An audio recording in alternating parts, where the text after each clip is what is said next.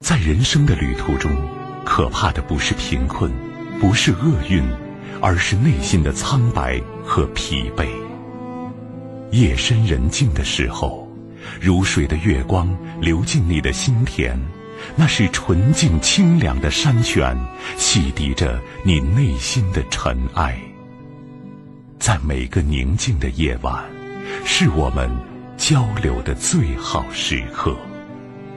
秦岭夜话，让我们一起寻找人生的另一片风景。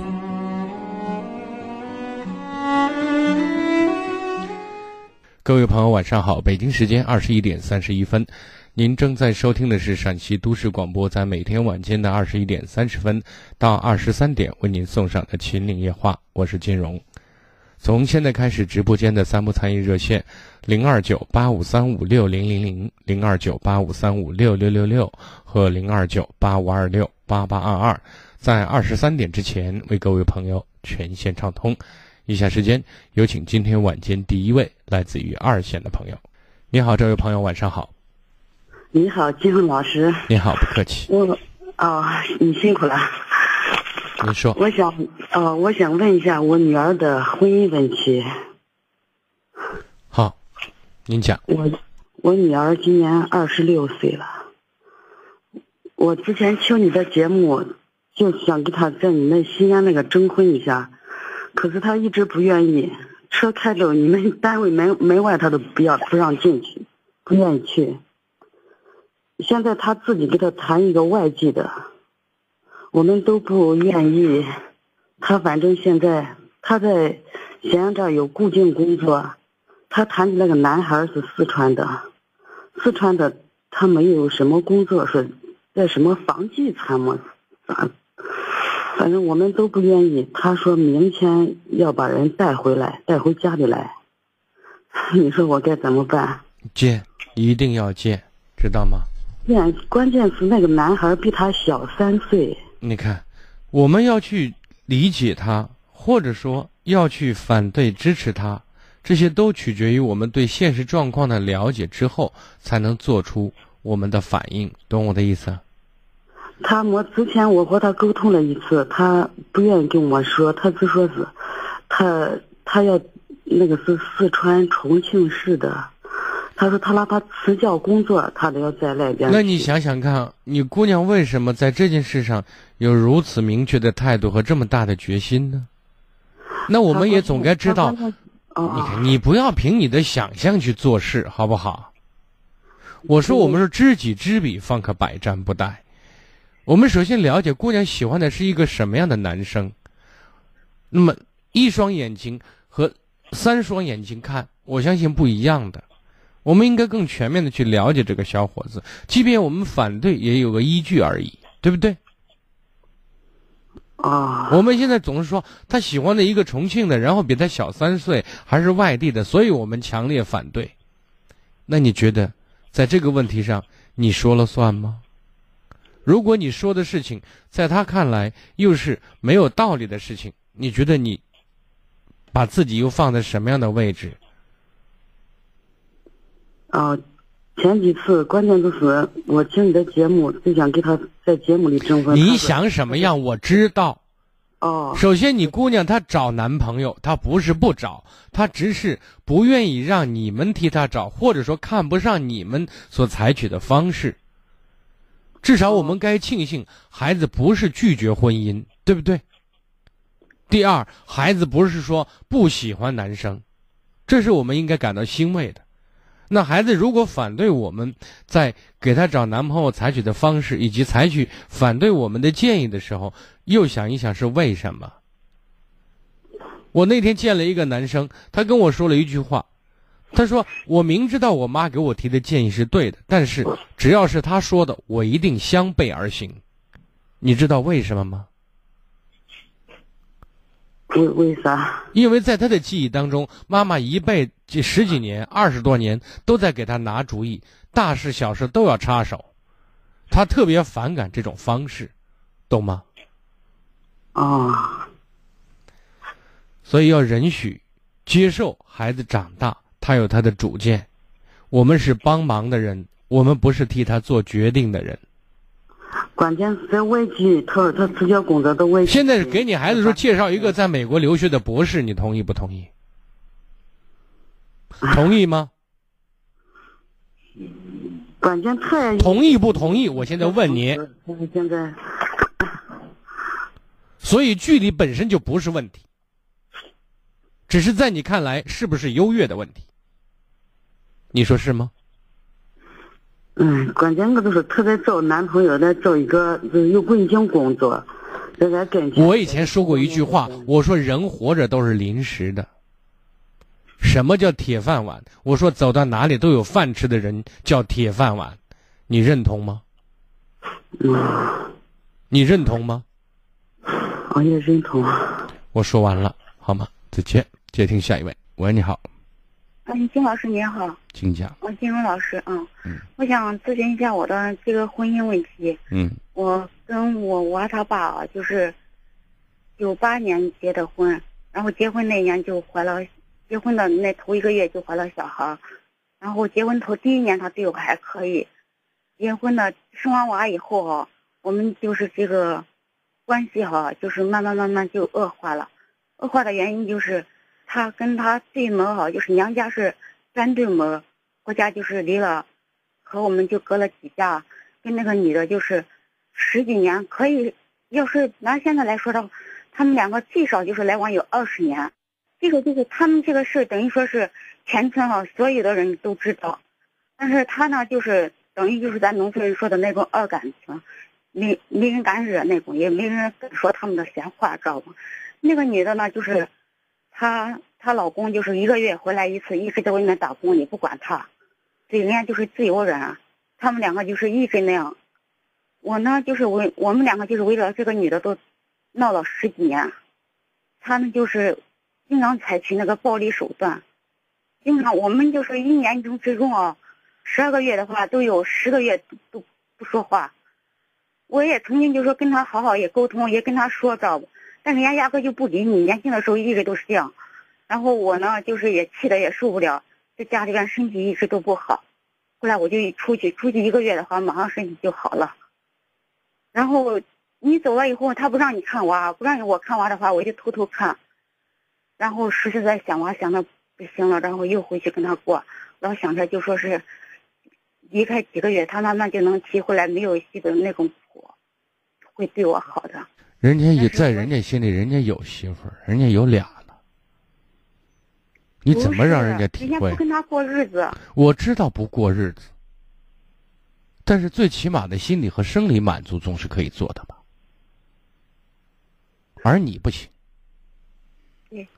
你好像是他老婆，但是你不中用啊。你才是摆设呢。你没发现？我就是。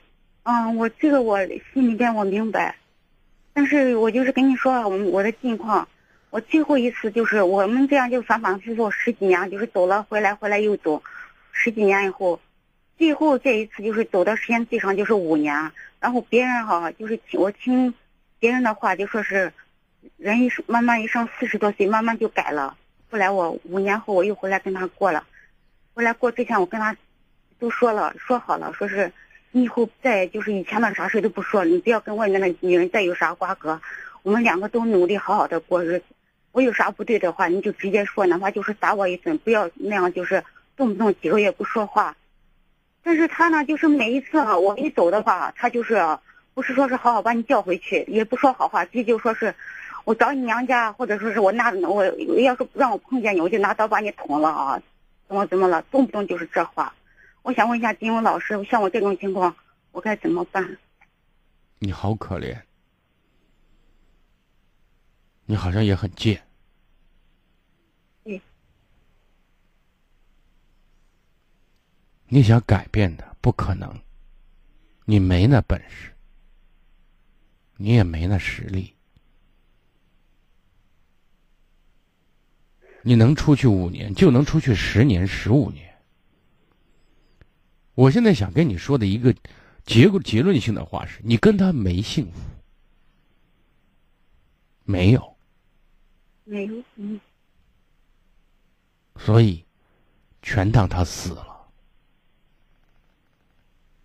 你该干什么干什么。我五年之后回来的时候，因为我以前哈就是跟他在一起过日的时过日子的时候，一直都是七十几斤，过了五年之后哈，我也胖了一百多斤，而且我自，就是所有的人都说是我比以前也漂亮了，年轻了，我对自己特别自信。但是哈，我回来了，感觉两过了两个月以后哈，就是所有的问题哈，以前的所有的问题全部都出现了。十几年来一直都是同一个同一个问题，一直都存在着，一直都没有解决。那你告诉我解决这个问题的办法是什么？我就想问一下，我有我有父母，我不能就说是老是在外面躲躲藏藏的。你在外面躲躲藏藏的，他是谁呀、他是个他他是个他是个小 case，他是个小蚂蚱，小瘪三。你以为他是谁呀、他拿刀砍过几个人？啊，他反正对我动过刀子，那是吓唬你。真的动过。我知道动过。我现在想说的意思是，你现在跟他暂时离不离婚不重要，重要的是你要有你的生活，而有你的生活最重要的一个形式是离开。英文老师，我跟他没有结婚证，知道不？哇，那你就更好办了，那你就走人就完了，知道吗？但是就是我的意思说是他，我们家离他家好，就是你们家离他们家很近，你不在家，知道吗？但是我有父母的，我不能老。你你你想回去了，回去一下看看父母是应该的，但是你的归宿不在那里，知道吗？你只要能耗上五年、十年、十五年，那一切都变了，知道吗？嗯，但是我想说的意思是，时间可以解决这个问题，而另外一个问题是你跟他没有未来，你不要抱任何侥幸心理。嗯，你今年多大了？我今年四十五岁了，哦他四十四，他比我小一岁。啊，你再跟他过的话，五十五，你就到头了。但是哈，我就是怕我这段时间给我得个癌症，因为我自己能感觉到，你要是你看，你不说这个，你现在好好的去爱你自己，好好的生活，在在离开这样的环境的情况下，想干嘛干嘛，对自己好点儿知道吗？嗯这是你要做的。人要得什么病，不是咱说了算的，该来的会来，不该来的你也别想他，知道吗？我我不是那个意思，我的意思说，我要是跟他生活在一起，我天天生气，我我指定肯定会得那个病。我要离开他的话，我马上身体就好了。是，那我现在刚才说完了，你也听明白了吧？嗯嗯，我我回答了，你说你该怎么办这个问题了没有？我想问一下金荣老师，我的这个事情哈，我跟他哈，就是他上次跟我通话的时候，我我还留了一个那个就是通话那个录音，他就说是我要见了你的话哈，我就把你就是呃拿刀捅了，不行了就我刚才说了，他是个小瘪三，是一个小蚂蚱，你懂吗？他是嘴上的功夫。他如果真有这样的习惯的话，他已经在监狱里待了好些年了，他早就他进去了。做过了，他做过了，啊我也做过，也不止一也有一两次吧。那下次他就得被崩了，对不对？你别管他，你离他远点儿咱惹不起，躲得起，知道吗？对对，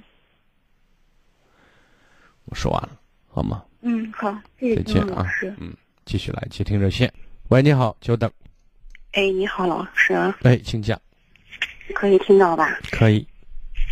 嗯，是这样的，我说一下，嗯，就是我们家庭的问题。嗯我跟我跟我老公的话是结婚了，这有十一年，我有两个孩子。嗯，但是我老公的话从小有一个坏毛病，到现在为止都是这样子，就是特别的爱玩游戏。他，因为我跟他说过很多次，我说你要玩游戏也可以，但是你不要当着孩子面玩，因为现在孩子慢慢长大了，他也会学着你。但是这一点的话，我跟他就是沟通过，也说过，也闹过。然后他父母的话也知道，也跟他闹过。也摔过，但是的话，他从来就没有改变过，我想问他爱你吗？对我还是蛮好的。那就砸电脑了。他玩的那个是手机，那就砸手机了。之前试过这个方法，也砸过，但是都没有用。嗯，他他买的快，永远没有你砸的快，你放心。我为什么刚才问第一点？我说他爱你吗？嗯，因为很多时候人这种自控能力是不到位的，对不对？是比较差的，这个时候需要外力，就是我们的力度要大一点，知道吗？嗯嗯，才会奏效，才会让他觉得痛。你老是轻描淡写、隔靴搔痒的话，那显然没有效果。如果他本身就不在乎你的话，那你这样做只会加速他跟你离婚，知道吗？而且事实上，他也非常清楚，他这种做法对你、对孩子是不利的，对对他你们的家庭是不利的，对不对？对，因为他毕竟不是傻子嘛。嗯嗯。所以在这个问题上，我们就加强力度了，不用多说，这件事说一遍两遍够了。第三遍就是行动了，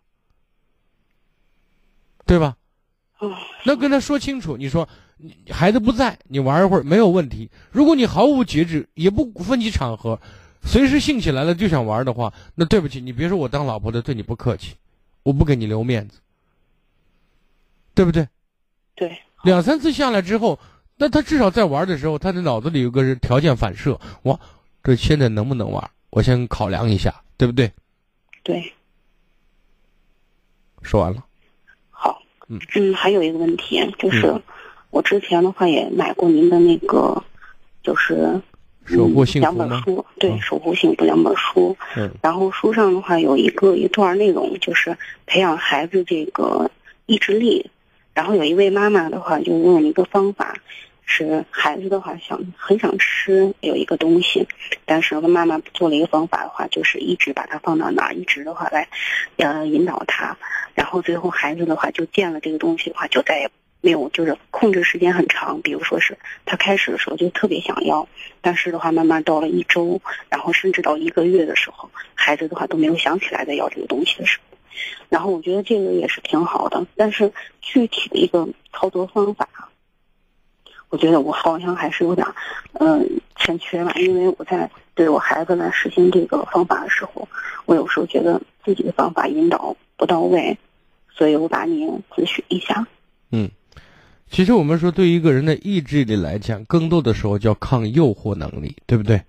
嗯。我们为什么要抗诱惑呢？是因为我们非常清楚，如果不抗拒这个诱惑，对我们来讲是弊多利少。懂我的意思？对，我知道。就是首先，我们把这个事实要跟孩子，就像你老公这一块儿一样，我们呈现的很清楚，对不对？对。那对你老公来说，为什么我说你要可能做的做的绝一些、极端一点？因为你不这样做，可以说，因为你不能去控制他，你从力气上来好来讲，或者从。你跟他讲道理来讲，对他的震慑力来讲，就是从语通过语言是不足以达到目标的，对不对？对。那你对孩子来讲，比如说我们要抗诱惑，你现在我特别想想打游戏，或者特别想想看电视。那么我们首先跟孩子呈现的是，我们为什么不能沉迷其中？它的后果是什么？对吧？对。但是孩子这个时候，很多时候可能是他没有没有办法去真正去。想象他会有什么样的后果，对不对？嗯，对。因为他没有经历，这种概念会很抽象。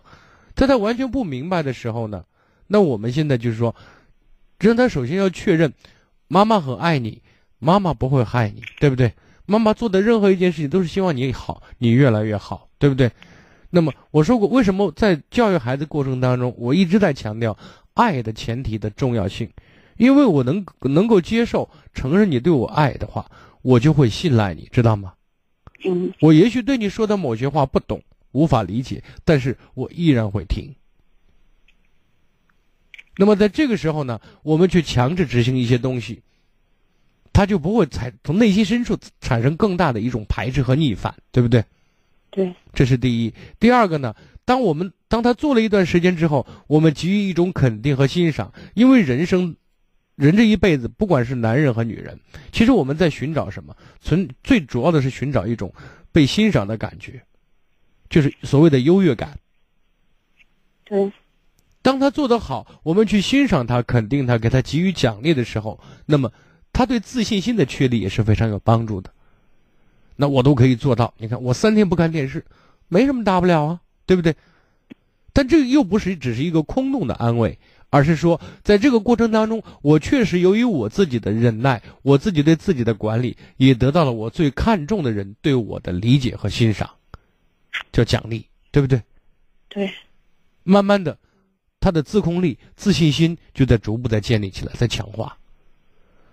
我经常以前说，我我以前一段时间我在节目说过，我说我在初一还是初二的时候，我朋友跟我说了一句话，那时候我真真的不懂，但是那句话我记得很深刻。他说：“千万不要被当前利益所诱惑。”其实很多时候，诱惑的背后就一定是陷阱。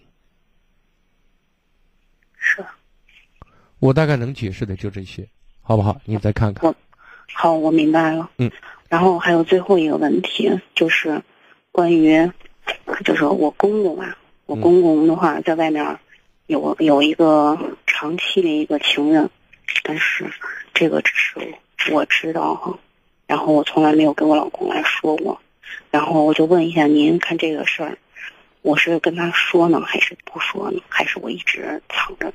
这不是你的事情，你尽可能不要介入。好吗？我也觉得，我也觉得，我嗯不能介入这个事儿，因为这件事，你说出来几乎没有任何好处。对，我也是这样认为的，所以我发现他有这八九年了，嗯，对。不要提这件事情，好不好？因为我们说鞋的大小只有脚知道，我们不进一家门，对很多问题通过表象去做出判断和衡量，可能有时候就有失公允，好吗？对，行，那我就知道了。好的，再见。好，谢谢老师。嗯，好，一小段广告之后马上回来。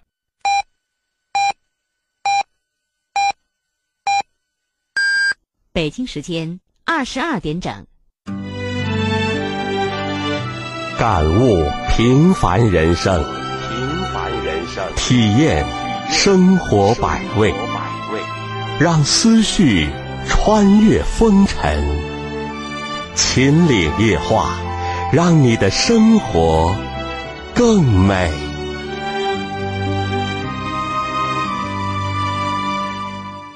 北京时间二十二点，各位朋友，您正在收听的是陕西都市广播，在每天晚间的二十一点三十分到二十三点为您送上的秦岭夜话。在节目进行当中，如果打电话不方便，有意见和建议的话，您可以关注一零一八陕广新闻的微信公众平台。如果有家庭问题、子女教育问题、感情问题需要给我留言，或者收听节目回放的时候，您可以关注我的微信公众号“金融之声”就可以了。那很多朋友呢不会关注，我其实也很奇怪，但是也很也也基本上能理解，因为有些朋友呢，尤其是年龄稍微大的朋友，对智能手机的功能不是太熟悉的话，添加这种微信公众号还是有一些迷茫。那么今今天呢，我就再次把它介绍一下。那么打开微信之后呢，在微信的右上角有一个加号，把它点开，然后呢，在第二个栏有个添加朋友，把它再点开，点开之后在最下方有个公众号，再点一下，然后输上“金融之声”四个汉字啊，然后再搜索，就会找到我们这个微信公众号，那么您加关注。点一下关注就可以了。那么有什么情感方面的问题、子女教育方面的问题，或者是婚姻的问题等这些事情，都可以在上面给我留言。同时听收听节目的回放呢，也可以采取这种方式去收听。继续来接听热线。喂，你好。喂，你好，金老师。不好意思，让您久等了。啊啊。没事儿啊，谢谢您。首先感谢你给大家这个平台，我非常喜欢听您的节目。谢谢。我在这里，我也是每天呢，我睡觉之前我会打开，因为咱们有时差嘛，我也会打开你的节目做个回放。嗯嗯。谢谢你啊。不客气。嗯，我现在是想咨询一个问题，我妹妹的孩子今年十八岁，我妹妹在呃孩子十一岁的时候，我妹妹去世了。留下这个孩子以后呢，因为他爸爸在我妹妹去世不久，三个月左右吧，就找了一个女的，呃，这个女的怀孕又生个孩子，就对我妹妹这个孩子呢，就呃不管。我们进在法院也去告过，在那个妇联也去找过，然后也去找过派出所，都没有人去管这个事儿。这个孩子一直是我爸爸妈妈在照顾，因为爸爸妈妈年龄已经都七十五六了，年龄很大了。妈妈是个退休老师，爸爸是工商局的一个干部。为这个事情呢，为孩子这个教育问题呢，就说是我们家里也都是很很去闹心的，因为这个孩子，嗯，因为孩子呢离开妈妈以后呢，就说也有很多就是跟老人在一起相处的话，老人就是溺爱一些问题，就是孩子呢。就说是在学习方面也不是很好。这次呢，就说是我们听了您这个节目，就是暑假的时候，就是关于咸阳那个铁路学校。嗯，因为他爸爸也不不去给孩子掏任何的学费和生活费，从来不管这个孩子。嗯，就是孩子呢，就在这个期间，他有一个同学的妈妈也是个老师。对孩子很好，孩子就认他做干妈了。他干妈这次自愿给孩子掏钱，就是上了你这个陕西铁路的这个这个学校。哦，我再插一句，在这个之前呢，因为孩子学习不是很好，上了那个我们嗯就是长安区的一个地校。上完以后呢，嗯，因为那个工作没办法就业。又听到您这个信息呢，又怕因为孩子一直跟社在社会上打工嘛，在实习期间在社会打工，跟社会上的人有些接触，我们怕他学坏了。听到您这个节目以后，我们就让孩子上了这个陕西的这个铁路学校。我就想问一下，关于这个就业的问题，是确实能就业吗？您这个问题实话实说啊，呃，把我给有点为难啊。为什么为难呢？就是说。因为这个学校，这是我们这是作为一个宣传平台，但是他们的确是有承诺，这个是没有问题的。就是当时我记着这个广告可能是我口播的哈，也说了几天。对对。啊啊，就是说他们当时的确是有承诺要负责安排安置。这个我觉得一个学校那么创办那么多年，他们一定也有跟相关的用人单位是有协议的，他们才敢这样去说。是这样的，因因啊，因为是什么？一个就是我们报这个学校，一是奔着对您的信任，这是一个；二一个呢，就说因为这个孩子呢牵扯这个问题，他是没有人去给他付这个费用的。现在就是他这个干妈在给孩子付这个学校的费用，就说是在帮着父母教育这个孩子，也是个好心人。就说是我们对他也很感激。就是怕担心什么呢？就说一个去上学，就是他跟社会上就是脱离了，就是原来那些人的接触，就是能让孩子有个正能量的接接触的东西。就说他在岁数上呢也长大一点点，也会对他分辨是非的能力也会有个增长。二一个就说他干妈就是这样付出，我们也是怕，因为再上几年出来。就说是孩子没有什么结果是吧？所以我妈就委托我啊。有机会呢是这样的，如果说您在那边是常住还是在那边，在孩子那儿呢？我是，嗯，我没有，我是这样的情况，我在美国是绿卡形式呢。就说是这个孩子呢，妈妈虽然就说是在生活上经常照顾他，我呢经常会跟他谈心，嗯，因为有机会你回国的话，有机会带孩子过来找我，跟孩子聊聊，好不好？因为孩子呢过早离开母亲，我觉得对一些问题的看法或者是自己的想法，也不见得会比较周全。人很多时候意识决定行为，你的想法正确了，方向才会正确，才会努力有一个好的结果，好吗？好。对。啊，因为我不会离开西安。给我说一下您的那个办公室的电话。八九三二八零八二，好吧。嗯，您给我再说一下。八九三二八零八二。八。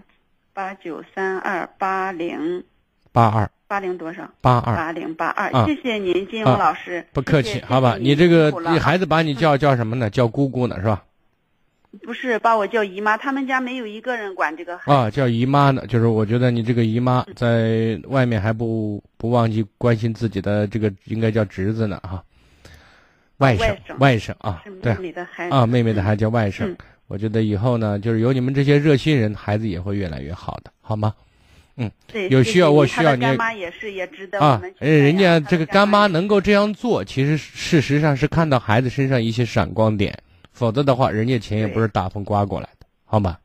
对对对，谢谢。我们也多鼓励孩子，多欣赏孩子，这一点也很重要，好吗？好的，好，谢谢您，哎，不客气，再见啊，拜拜，嗯嗯，继续来接听热线，喂，你好。喂，你好，是我吗？哎，您的电话，请讲啊。嗯，你好，老师，我是嗯，我爸爸听你节目很多年了，然后他介绍我买了您的那个书，我也看了，嗯然后我现在就是管我娃就是有一点那个咋说呢，就是那个发脾气的时候控制不住自己。就是你发脾气的时候是吧？对对对，他有他其实学习还可以吧，中上，然后就是男生女生？女生九岁了，上三年级，然后他就是写作业的时候墨迹，然后上一学期，嗯、墨迹特别厉害。这一学期其实从暑假到现在好一些了，但是我就有时候好像就我也看了您那个书，也看了别的老师那种教育孩子的书，也看了好多，但是好像一发脾气就管不住自己。那你知不知道有什么后果吗？我知道，什么后果？讲讲看。就是孩子那个心理，他就嗯，就是感觉，我觉得孩子那个心理好像变化很挺大的。自私的讲，对你有什么不好吗？其实我发完脾气，我也挺后悔的，但是我就只是后悔，这没有算太大的惩罚。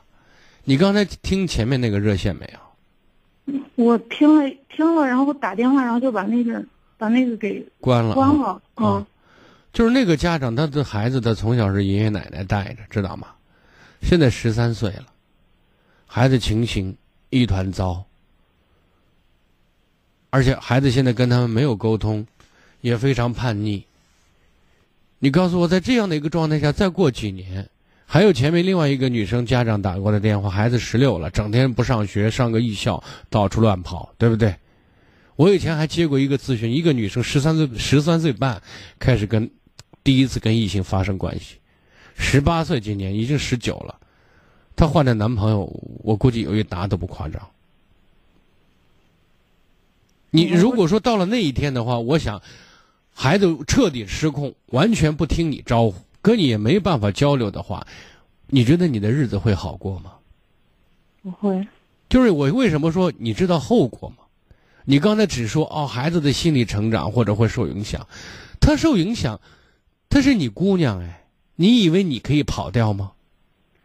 我我可能就是因为我为了我们，就是我我跟他爸爸，我们为了他放弃挺多的。我们以前在你放弃挺多的，在这个问题上，然后回来了，我就觉得他怎么不听话，有时候就有那种感觉。你觉得我你不值得你，我为你付出这么多，你居然不按我的心思来，是吗？还不还不我觉得还不懂事我们付？出挺多，我们在那个单位也工作了十几年了，就是工作还还可以，收入也挺高的。然后回到西安了，就等于一切从头开始了。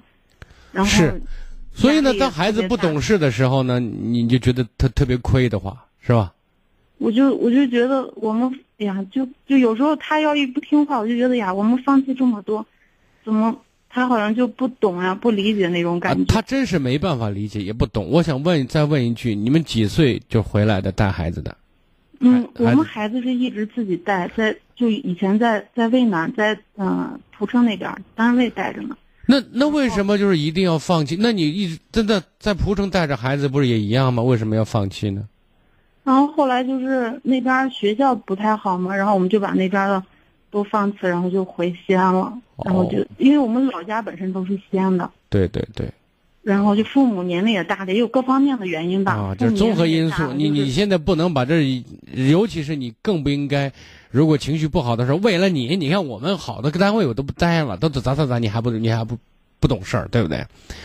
这种说久了的话，孩子会有一种负罪感嗯，我倒没有那样给他说过。啊，就是说，但是你你不要养成这种有这种意识，就有有一天就是学会表达了，对不对？表达如果成为习惯，情况不好，对吧？我就说我也看了好多，就是包括，嗯，您的那个两本书我都看了，还有别的老师写的那个，我就觉得好像学不会那种感觉，你跟你老公关系好吗？你们两口子挺好的。我们在一起十几年了，啊，就是你你在你你老公他为什么那么爱你？你知道吗？我也不知道，你没问过，那么好，交流无障碍，你不知道为什么？没有障碍，我们也也也不能说不吵架吧，也吵架，很少就是，就很少。你你觉得他懂你，还是你懂他吗？嗯，应该他懂我，比我懂他。我觉得他更懂我。嗯那么在这个方面反反映出你的一个不成熟，你知道吗？嗯，对，我也觉得，好像就是以前在我辞职回来之前，以前就是一辈子不管学习、工作啥都特别顺，啊、然后回来了就就有点儿，有点茫然，一一受挫就找不着方向了。对对对对对，然后就是以前一直就是一毕业就上班，上了十几年，然后突然回来，就是也没咋工作，就在家看娃。当我们意识到问题的严重性，而且从自私的层面上讲，我们逃不掉的时候，你就会学会去管理自己将要发飙的时候，这种或者使性子的时候，这种自控力，知道吗？嗯，就是我希望你把这种一定要清晰化，这是一个。另外一点，孩子在这个过程当中出现问题，我们作为家长一定要有用正确的方法。我就为什么说我们一定要学会先爱孩子，并且让孩子感受到，同时再用方法，正确的方法才会有效。比如说给孩子提问题、提意见，或者是向他改正某些毛病，先学会用表扬和欣赏的方式，然后提出他需要改进的。然后最结尾的时候，不要忘记再次去肯定他，这一点很重要。最后呢，就是我想说的意思是，孩子呢十岁之前是建立规矩和习惯最重要的时期。我们有时候不用讲太多大道理给他听，知道吗？嗯因为你讲的太多，他不见得懂，而且还显显得你烦，知道吗？对对，在很多时候，我说，在孩子习惯和规矩养成年龄阶段的话，命令、要求、指挥是表达的一个，就是去建立习惯的一个最重要的途径和方式。就是你可以不懂，但是必须做，就是这样的。那么，如果做错了事情，一定要为此承担后果。因为为什么我一再强调，在孩子小的时候都要建立这样的一个本能机制的原因是什么？因为你做错了事情，你目前不承担它，它形成错误的经验的话，一旦走向生活、走向社会，那个惩罚他是不不眨眼睛的，知道吗？对，那孩子那个时候反而接受起来就非常困难。如果他说怎么会这样呢？就像有些孩子从小被爸爸妈妈、爷爷奶奶、外公外婆宠到大，然后以自我为中心习惯了，走向社会。当你对别人无意，当你不会和人相处的时候，别人一定会排斥你。那个时候他想不明白啊。那接下来他他的反应一定会带来更大的反击，最后他斗不过环境的这种情形之下，他就会退回到家里。那退回家里干什么？他寻找自己的存在感。那这个时候，可能我们的父母，我就说，经常我开玩笑，这个时候还父母的冬天就开始了，知道吗？对而且随着年龄增加，麻烦层出不穷，有增无减。明白我的意思？明白了，明白了，因为我也回听了您以前的好多嗯节目。嗯然后我还有一个问题，老师，就是他现在九岁了，他上幼儿园的时候我们就跟他分房睡了，但是他现在他又要跟我们睡。你看，这就是一个就是孩子成长过程必须要面对的一个分离状态，知道吗？就像给他断奶一样。那么，孩子之所以要跟你们睡，从从心理层面上需求，他渴望被关注和重视，知道吗？嗯就内心得不到满足。那么在日常生活当中，我们对孩子多一些肯定、重视的表达，同时多一些情感上的一个连接。但是面对这种要和你们在一起睡这件事情，是坚决不能答应的。爸爸妈妈都可以陪你在你房间里捧回着哄你睡着，对不对？或者陪你一会儿。那这个东西是不可以妥协的，知道吗？好的，好的，或者说，哎，你就在这儿，在我们这儿待上个三五分钟都可以，或者爸爸妈妈在你那儿待上十分钟，你别忘了，当他表现好的时候，一定要强化这种行为，好吗？好的，好的，好的。嗯，好，再嗯，哎见，。金老师，嗯那那个我买您那两本书，有一个是孩子读的，他现在九岁，可以给他读吗？可以给他读，但是我觉得目前状态下，他理解可能还是有点吃力。哦再过两年吧，你可以先看一看，因为呃，第一章全部都是孩子自己写的话，你也可以借此了解一下孩子的一种心路历程，以及孩子的视角，对不对？啊，嗯，好的，好好吧，嗯，好的好的谢谢啊哎，不客气，再见。好，嗯再，见，嗯。继续来接听热线。喂，你好，喂你好，金文老师，哎，您的电话，我想咨询一下我的感情问题。嗯，嗯，我我交往了一个对象有一个多月的时间了，我一直都不知道我在留恋什么，我父母都不想让我跟他聊，有继续了解的可能。我不知道我一直在讲点什么。我问他，人说人常说，你跟一个人出去玩、出去逛的时候，你才能可以了解这个人。我就想说一下我近期跟他出去玩的，我就发现了一些细节，我就发现了他，嗯，我就不知道我要不要跟他继续交往。我跟他昨天去去我们这里的一个动物园逛，动物园门口有一个台球，有可以打台球的地方。他跟他，应该是我第一次见他的朋友，我跟他交往时间不长。他们他跟他朋友打台球半个小时，出来有一个动物园，然后他朋友跟他说，让我们去动物园玩一下吧。他说一个人要二十块钱的门票，他当时自自己是这样说的。他朋友说，我们人去的多的话，应该可以优惠。完了，他们他跟他朋友几个人一块去那转了一圈，他过来也没有对我说什么话。那你在哪里？那走吧。他和他朋友去。我就我就说那就不用去了，直接回吧。因为我从他们打完台球出来的时候，他朋友就说了一句：“我们去动物园。”他的他当时就说了一句：“那要一个人要二十块钱的门票呢。”我当时听了他这句话，我觉得人就是比较那个啥。接下来我们一块去吃饭的时候，我本来是打算回去的，他说让我下下午跟他一块吃完饭一块回家。吃完饭以后。他的他的朋友，我们一块吃火锅，他的朋友就吃完饭，四个人差不多花了有一百多块钱。他的朋友把钱已经掏了，他才把钱包拿出来才给钱。我都觉得他比别人慢一拍，因为我是第一次见他的朋友，他的朋友也是第一次见我。我觉得应该是他，我觉得应该是他应该请请他应该掏钱请我们吃饭，我就觉得他可小气，因为我这是第一次跟他玩。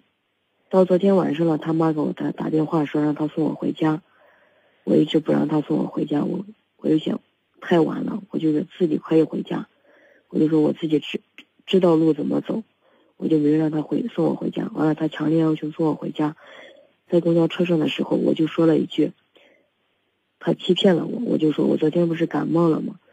感冒发烧了，完了我本来不想出去玩的话，他就说。他休一天假，就是本来打算，他本来休这一天假就是为了陪我逛一天。完了，我就想着，哎，发烧了，反正烧也基本上也退了，我就想着跟他下午一块出去转。到晚上的时候，我们他送我回家的时候，在公交车上，我就说了一句，我说他骗了我，我就那样一说了一句，他就说我怎么欺骗你？我完了还没有等我，等我给他就是没有给等我给他解释的时候，他把他自己提的包直接摔了。就在公交车上直接就摔了，摔了之后他什么也没说。我我这我不喜欢在人多的地方，就是感觉拉拉扯扯或者那种不好的那种形象。我就把包捡起来，我给了他，我什么也没说。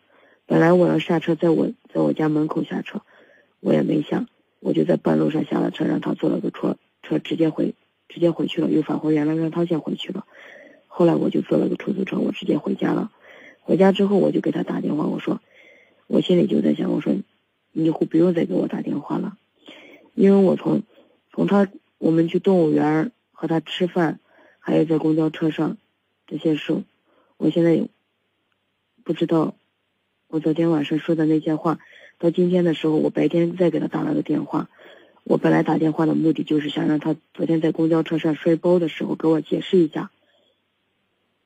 完了，我昨天晚上回家的时候，我说你以后不用给我打电话了。他说是今天还是以后？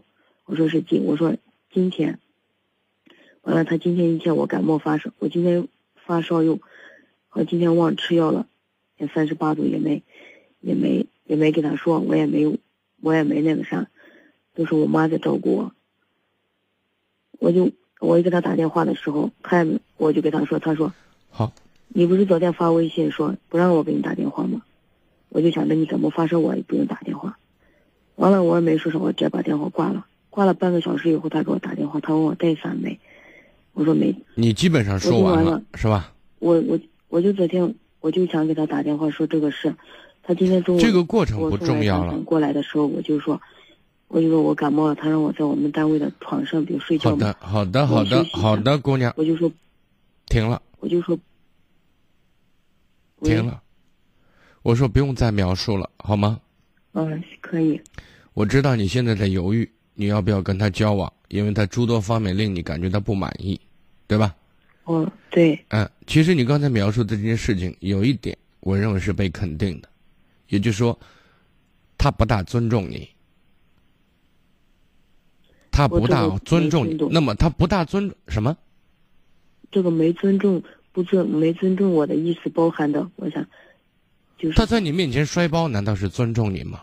当着他朋友的面告诉你一张门票要二十块钱，对对然后呢，在一起吃饭的时候，他的掏钱的速度慢慢了半拍，倒不足以嗯说明他这个人小气，你知道吗？对对因为他和他朋友之间的关系，也许人家关系很铁，根本就在某种意义上，嗯，就不是很注意这些事情。也许人家以前也经常掏钱，对吧？嗯，你单凭这两件事不能说明他小气，只能说明什么？说明他在你跟前没有那么多强烈的表现欲望，明白吗？明白，就是不在意会给你留下什么样的印象，所以我认为他不重视你。对那么就这个问题说，我要不要和他继续呢？显然，从你非常本能的感受里面，我真的没有理由和他继续。不管是因为什么原因，他不在乎你、不重视你、不把你当回事，就足以让你和他不再保持联络，对吧？对对但是你说我又留恋什么呢？我还是得继续，而且你没有底气，没有底气。人家说是今天不打呢，还是以后呢？你你非常犹豫，犹豫，而且你说出的问题是今天，显然嗯你已经把自己出卖了，对不对？对但是有一个问题是什么？如果人家真的心里把你不当回事儿的话，你当回事是没意义的，这是一个。另外，之所以你在留恋，或者说你觉得我有点割舍不下，还有一个非常重要的原因，你可挑选的空间太小，可选择的人太少。对为什么会这样？因为你不足够优秀，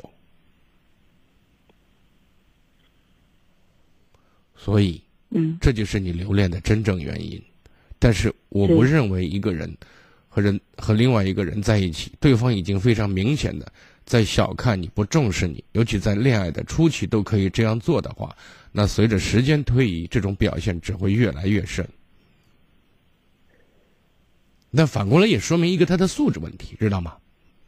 对那么就这两点来讲，我不我不认为你没有继续交下交往下去的这种说法或者是理由。另外一点，我希望你能够去让自己各方面更好一些，不管从个人的着装上面、打扮上面、个人的谈吐方面、礼仪举止方面，我希望你不断提升自己。还有一点，能够稍微扩大自己的交友范围，好吗？好嗯。好嘞，再见啊！好，一小段广告之后马上回来。北京时间二十二点三十分。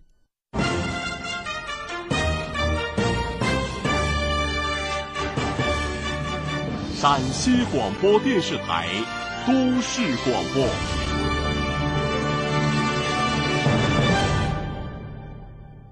北京时间二十二点三十分，各位正在收听的是《秦岭夜话》节目。节目进行当中，三部参与热线，请您记好是零二九八五三五六零零零、零二九八五三五六六六六和零二九八五二六八八二二。继续来接听热线。喂，你好，久等。喂，你好。哎请讲。嗯，嗯，我声音这个声音你能听清吗？可以，可以，啊，你好，嗯、老师你好，辛苦了。没事儿今。天我想咨询家庭问题。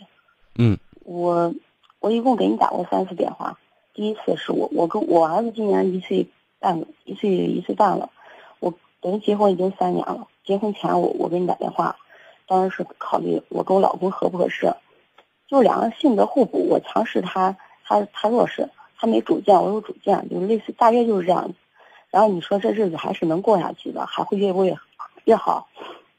然后就这样结婚了，日子确实还能过，基本上还能过下去。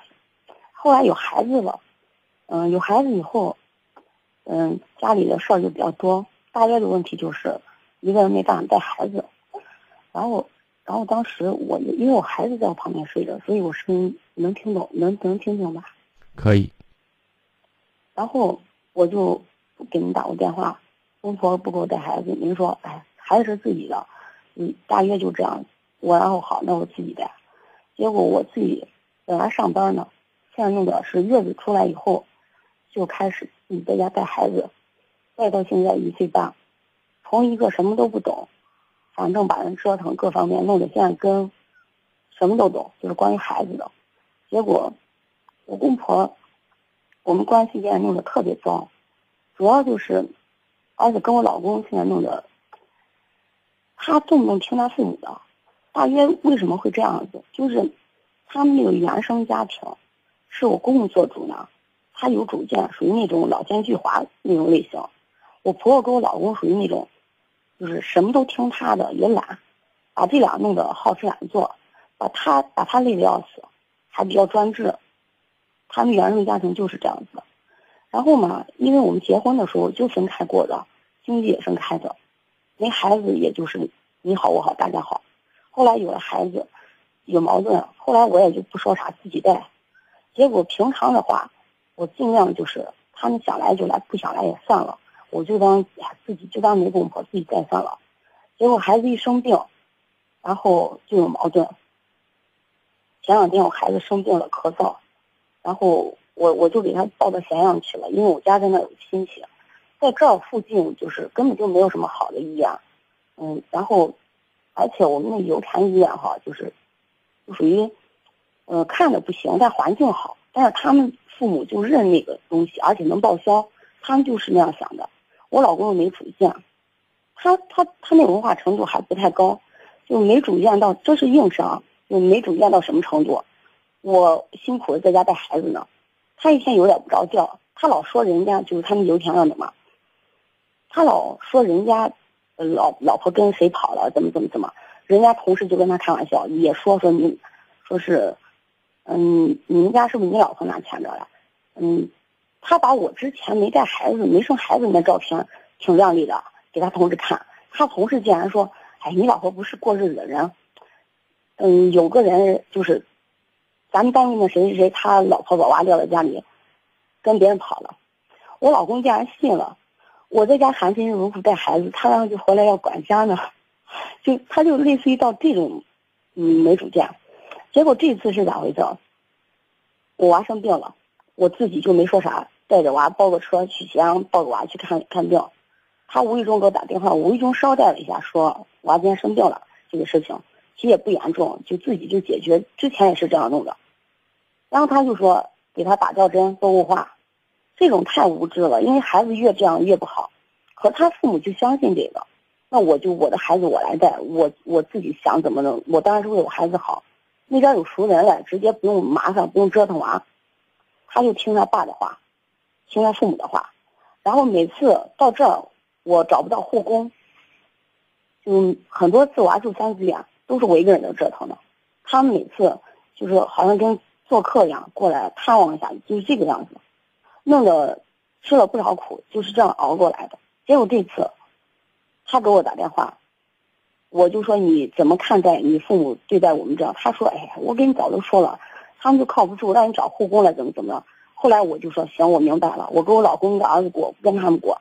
只要你这样想，我就知道你啥意思了。”然后嘛，结果晚上我娃睡不好，因为好病好有一个过程。我在那三番五次的，就是抱着娃在路上，在地上转呢，然后他给我打，不一会儿发个短信，一会儿打个微信，把我弄得本身娃就不舒服，把人弄烦躁，打电话我也就没找死他了。是这样的，我稍微打断一下你好不好？因为具体细节你不可以讲的太细。大约就是这样子啊，你就大约完了，然后今天打电话什么意思？不懂我再问。今天打电话的意思就是，我今天早上给他爸打电话。他传达的是他爸妈的意思，说是把娃在这儿，不要舍近求远，就在这儿看。好，然后呢？我就给，我就给我公公打电话，结果我公公说他没说，刚开始说，你看，你告诉我你今天打电话什么意思？然后我不懂，我问，因为你说的这些很多东西不重要的信息没有意义，我没有时间，嗯。就我公公，他，嗯，就是属于那种我我娃病了，他不管。他不是不管，他低不下那高贵的头。我我求您了，您告诉我，您今天打电话要干什么？人不懂，我再问。就就是我不知道怎么处理这婆媳关系。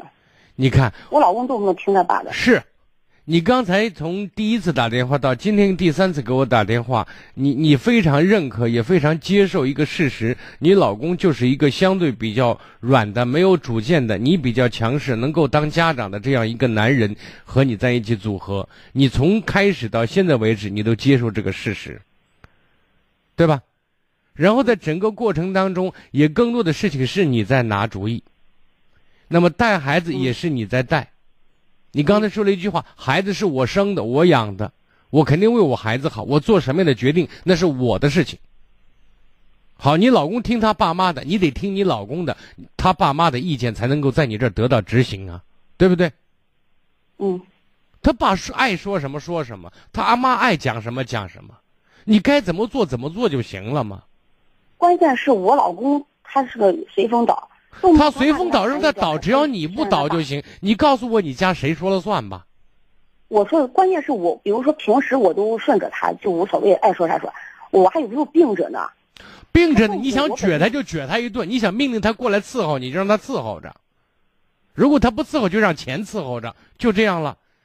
就是我，你刚才有一句话，你说我的孩子我来带，然后呢，我有他全当没他，有公公婆婆全当没有。好，OK，在具体事情上，你就是这样处理不就完了？你别把他当回事儿，他就不是事儿了呀。我今天的纠结的问题是，呃，我可以不顾公婆的，不管他呢。我老公动不动在我面前这么一叨叨叨叨的传达他们。你你知不知道？你看你老公听他爸妈的，你跟他同床共枕，孩子都那么大了，他为什么不听你的？你想过吗？他那原生家庭就他的原生家庭是他一个没主意、没脑子的一个主儿。好，现在这个没脑子、没主意的人，为什么他不把你当成他的脑子、他的主意呢？而是他把他父母的呢？换句话换句话讲，你离他近，还是他爸妈离他近？从距离上，你一定离他近，但是为什么他和你的心距反而没有他父母那么那么近呢？就是因为在某种，你知道，你对他的包容度，你对他在形式上、在内容上、在妻子上对他的这种，就哄也好、宠也好、欣赏也好，太少了，知道吗？嗯，你更多的是瞧不起他，更多的是指责他，更多的是嘲讽他。别人说跟跟老婆，老婆跟别的人跑了，然后他就信了。你看，你你冷笑一声，就可想而知，在家庭当中，他在你心目当中是没有多少有地位的。如果说你真的要把他跟他把日子过好，我现在就给您提一个建议，您就全当生俩儿子，知道吗？明白。这日子就能过下去，你就能当家长。以你的性格，在这种状态下，当把位置摆正，知道怎么让他跟着你的指挥棒转，方法得当，这就能过下去，就好着呢。不是有时候刚说好了，这一会儿就转到那去了。有时候你看，你现在想想，你跟他结婚这么多年，你一般你是怎么对他的？你想想，就是哄一下，对，这个哄一下，吃也什么弄好吃好喝，钱一给，就这第二天就没事了。这不光是好吃好喝、钱一给的问题，你让他对你产生依恋感，明白吗？嗯。我有一个女人说过一句话，我觉得真的话粗理短，很经典。女人要把自己变成白粉，什么意思呢？要么不惹我，惹我就离不了我。你要做到这一点。我说完了，别的不说了。今天您说的时间有点长，好吗？不好意思啊。好，再见。继续来接听热线。喂，你好。喂，你好，您是金英老师吧？哎，我金荣，不客气。啊，你好，嗯，我听了你这个广播已经两年多了。嗯。那个，我想咨询一下我的家庭问题，就是我我家庭的问题。嗯。就是我跟我媳妇儿还有我爸妈吧，就是嗯，现在我是我们家嗯，就是最小的一个，现在我们已经成家了。已经成家好几年了，知道吧？就是我媳妇儿这个人吧，就是能比较老实着，但是她有时老是爱说空话。但是这点说空话什么意思？说谎话。谎话，谎话。嗯，他会在说什么样类型的谎话？有时就是他没做的事情，知道吧？他说他做了，有时说他亲戚啊，他朋友啊，有时都给他钱呀，咋方面？反正就是给他什么？有就就是给他钱或者各方面，知道吧？就是说的那种谎话，就是那那你有没有分析过你媳妇说谎话，她有什么动机和目的啊？她就是老是说谎话，知道吧？我知道她说谎话，谎话是一个手段，是为目的服务的。那你知道她有什么目的吗？我反正就是跟她就是沟通，反正就是很没有共同语言。你没还是没有回答我的问题？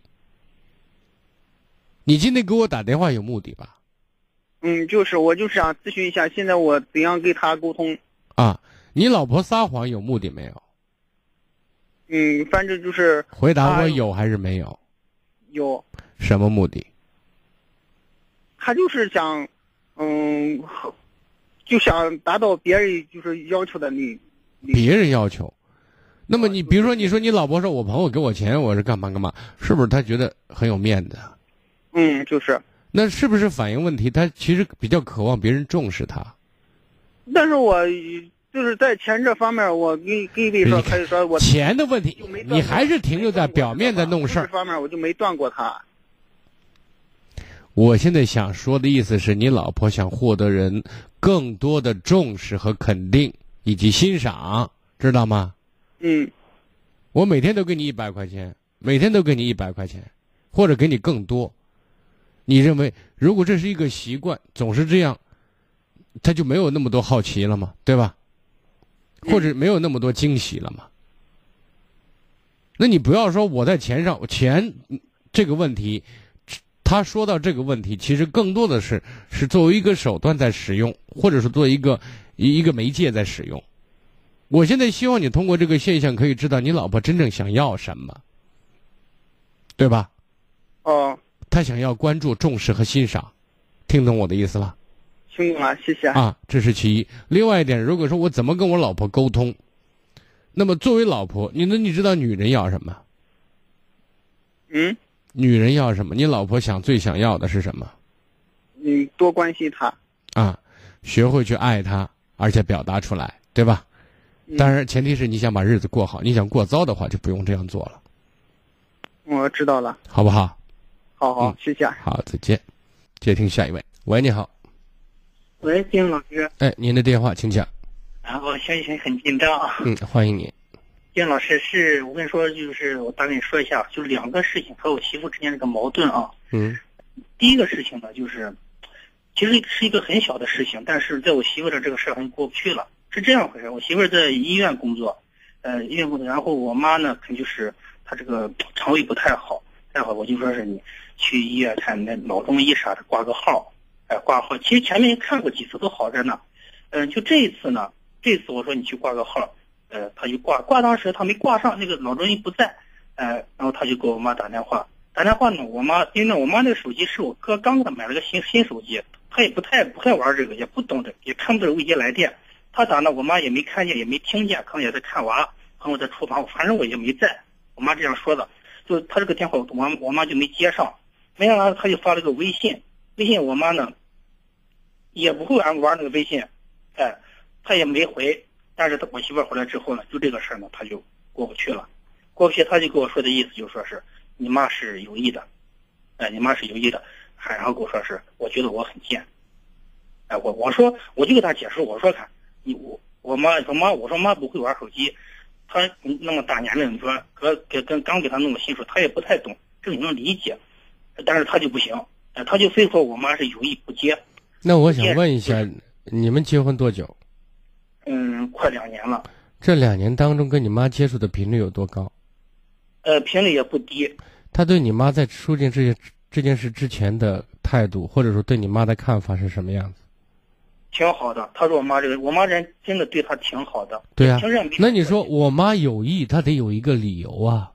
呃，我就给他这样，他他就不信，他说就是有意的，哎，他就那不是，如那我妈为什么有意？他现在说找不出合理的说法，但是他说我就坚信你妈是有意的，是这意思？哎，就他就一直执意认为是这样子的，而且没就是没有因，你说没有因，没有无因之果，对不对？没有没有，他就非这样一定要得说。那如果他这样说的话，我现在给你想说的意思是你对这个问题不予回答。先别理睬。他就他就好像这个在家里面就给你使出一些样子来，就是掉个脸。啊，你现在先让他掉脸，他掉脸的时候，你作为解释，作为丈夫，你把该解释的都解释了，而且你一定要强调，我妈没有任何理由不接你的电话，知道吗？因为这一两年来你们婆媳关系处得很融洽，我妈对你也好，你对她的评价也不错，对不对？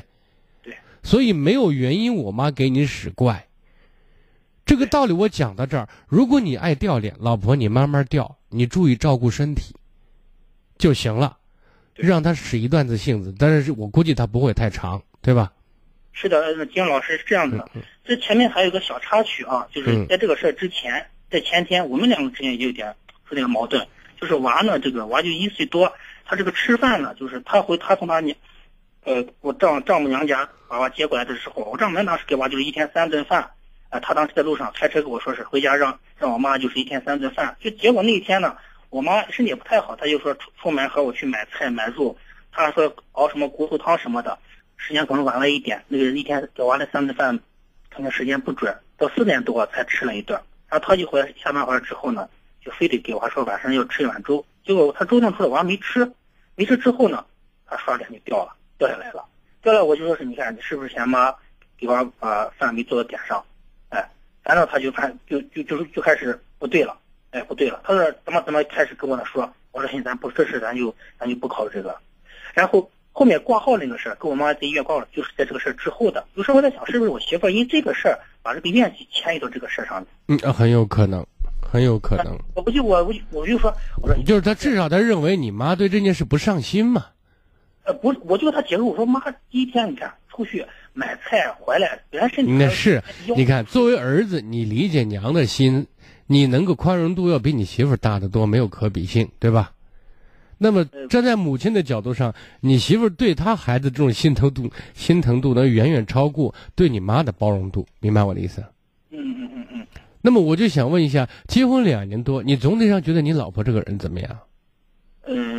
嗯，杨老师这样子的啊，就是应该这样说，我媳妇儿直说了吧，就是她在她娘家啊，应该从小就是她爸妈，哎，我咱说通俗一点话啊，就是我感觉就是惯大的。惯出来的，哎，就是顺着毛谱捋捋大的，就是啥都不能，啊，啥都不能和他心里想的相反，就是哪怕针尖大事他就如果一一时不合他心意，那就说，遇到这种事情，你结合你老婆的成长环境，好像它发生就不奇怪了，是吗？哎，对我，所以平时我错也罢，我对也罢，最后我都我都是咱的错。啊，我都包容，我都认错。嗯，呃，再一个就是家里面，他也啥不也也不干，就家里面这这。不是，我现在就想说的，这个老婆好在哪儿？你就告诉我。就是好，没啥事的时候，其实也挺好的，很也很直率，有什么事也跟你不瞒着，有啥说啥。好，不瞒着，直率，这总不是你跟他过日子的理由吧？嗯，反正咋说，没事儿时候也也挺也挺也挺快乐的，也挺高兴的。就是，但是这种事概率咋说呢？就是。以前有，但是很少能过去。就今天这个事儿就过不去了，过不去，我就说，我说那你想咋弄？他现在非得说挂号这个事儿，就是你必须替你妈在我跟前给我道个歉。你让你替你妈道个歉是吧？给他道个歉，就说你妈非是你妈有意的。我说啥？我说我好。当时你说，首先我坚信我妈不是有意的，因为那是你孩子，那是他孙子，你爱他，我妈也爱。对不对？对啊，如果在这个问题上，你一定说你说屎盆子瓮硬要往人头上扣，你说你我不道歉，这事就过不了。那好，对不起，你别生气，这事就过了。他得他得他的原话说，你得你得承认你妈是有意的，然后再说对不起。好，承认。好，如果是这样处理的话，我现在再问你最后一遍，你老婆在这个家里给你和你的家庭成员带来的快乐。多于烦恼还是相反？呃，和我之间其实和我妈平时处的真真的没啥说的，也好着呢。就是和我之间有些小矛盾，有时候我就让让忍一忍就过了，因为家里面啥都是我的。好，如果是这样的话，你现在在这个问题上看似是一件小事情，对吧？嗯，对。那么如果你在纵容的话，就会到到时候他就是黑白颠倒，没有道理了，对吗？就是跟你说，所以我现在想说的是，你对这件事情要做的事情，哪怕保持几天的冷战，以不变应万变，不搭理这件事情，知道吗？哎，就是我妈说你俩咋回事儿？呃，不不讲这个道理了。我现在想告诉你，你的处理方法是这样，你听懂了没有？嗯，我听懂了。就是这个事不谈，你要跟我谈，我打岔或者我走人，对吧？嗯，对。如果逼急了，你说我明明知道我妈没错，我说不可能给你道歉的。其他方面，非原则性问题，你怎么说，老公都怎么来，没有问题，对不对？对对，殷老师，这个我就是就是按这个想法去做的，就是按这样去做的。啊，而且事实上，你以前的确是那个小事情多宽容、多体谅，对吧？多忍让，你都做了。那么在这个问题上，我觉得你的处理问题的办法就是你你要再说这话，我就不说了，我就转身就走，对吧？总之，我不回应这个问题。我甩门就出去，我也跟你不说了。啊，反正。但是我现在想说的是，你要出去，别说甩门出去，知道吗？啊，对对对。注意态度，要缓和。但是你非常明确的表达了一种一种态度。我经常说话可以说软，事做硬就行了。别话说的很硬，事做的很臭，知道吗？对你这件事情呢，话说软，事做硬，就这意思。丁老师，这个事儿现在还没，还还还不还不是最重要的。现在第二个事儿就是最后一个事儿，是这样子。然后这个事儿之后呢，嗯，他爸他妈就是可能周五来来我们这儿就参加一个婚礼，说啊外孙再看一下，看一下。那天呢刚好下个大雨，哎下个大雨，呃呃，然后他就去，我们俩刚刚有矛盾了，他他他去他女儿那了，去年我媳妇那，然后和他女儿坐一块儿，这一块儿，呃我就去了，叫我去了，叫我去了就说是矛盾这个事儿了，说是我就给他妈把这事儿说了一下，他妈。咋说呢？从前到后，哎，从前后，嗯，就咋说？我听他话意思，反正都是我不对，都是我不对，呃，最后弄得我就说把这事，我说让让两个二老就别再担心这事儿了，我就当着他的面，本来这个事儿我就不想替替我妈向他道歉，我觉得一个晚辈，我说长辈，我说这都我都认了，我就替他当他爸他妈面，就是给他我说我现在替在爸妈面前，我就说我替我妈给道歉。那天我妈那个电话就是想就就算是有意的，我先给你道个歉，行，这事过了吧。他还是不行，哎，他还是不行，他还是说是不行，这晚了，那那你那天干啥去了？你早干嘛干嘛去了？啊，我就讲那，那他妈最后说是行行，我说你你先跟我说是你先下去等着，哎，等着，我我就等着了，等着他就说他们他们三个人在上面，我也不知道。最后他妈说说那那我跟你说，你先回去让你妈让你妈在这抱着娃，呃抱着娃来，本来是去我们去我们家来看娃，就是让你抱抱抱着娃来，把娃抱着这来。回来，然后然后把娃看一下啊，我就回去。回去之后，我跟我妈说，那天我妈因为我妈这膝盖，她一下雨天一冷，她膝盖疼。这娃那个娃那天闹腾，平时也黏我，因为她也不太怎么看娃，比较黏我。我一开车，娃在后面也闹腾。我妈说，那天你能不能给你丈母娘说一下，看你你拿车把他们接过来。结果他们一看到时候你把他们送回去都行。嗯，我说我给，我说来，我我我我跟我妈说，我就给他妈打电话。他妈打电话，他妈说那就算算了算了，电话就直接挂了。挂了之后呢，这就升级了，这最后弄得他他就越来越越不高兴了。哎，他啥意思呢？他就觉得我妈要求你这样去做了，我结果你你把你把我妈的要求拒绝了，然后他觉得他妈跟他爸灰溜溜的就回家了。这个就是他觉得我们家人心里面瞧不起。行，咱咱不说这些了啊。呃，首先呢，你说了这么多，我觉得你在处理这种婆媳关系和家庭矛盾的时候，小伙还得修炼，知道吗？确实有些东西该让的让，不该让的你再让，就会出现一种蹬鼻子上脸。你已经体会到了。金老师，有时候我这他就是感觉我是不是让多了？我啊，你是让多了。你看，我都刚才前面跟你说了，你你转身一分钟没有，你拿左手就把我右脸打了，你知道吗？我说是这件事情千万不能再道歉，因为你妈没有错。因为这件事你一旦道歉，最后会出现黑白颠倒，不分是非，知道吗？对结果你你当着他爸他妈的面，你马上真是没有任何原则和立场。你说我妈是有意的，我对不起，这事都过了吧？人家马上又抽你嘴巴子说，不过你昨儿干啥去了？这还没完，然后你丈母娘马上说让你妈把孩子抱过来，哇，这不叫欺负人，这叫干什么呀？对。那如果是这样的话，你还在让的话，那我就说你是男人吗？我没有说让你跟你老婆离婚，我觉得你老婆不成熟、任性，这个有时候在家里惯的不像样子，这个但是你刚才说了，结婚这一两年，他总体上跟你妈也是不错的，然后跟你呢也没有什么大的原则问题。但是在处理这些问题上的话，你最好当他不合理的时候，道理讲完可以保持沉默，哪怕冷战几天，知道吗？嗯，这是一个。另外一点，我真的希望你增加你的实力和魅力。嗯，懂吗？你有时候在很多问题上要像一个男人，你让他觉得你是他的一个靠山。我我宠你，我爱你，我疼你，是因为你做的好。你做的不好，我还要无原则的让你的话，最后你就成软柿子，被大家捏死了，你知道吗？对，他捏你的同时，你妈也逃不了，你知道吗？对，我说完了，好吧。金老师，我金老师，我再加一不加了，你再加的话，明儿再加，他这全不能这变成您的专场，您理解？再见啊！行行行行，谢谢。好的，今天节目就这样，再次感谢各位，欢迎在明天晚间同一时间继续关注《七零夜话》，朋友们再见。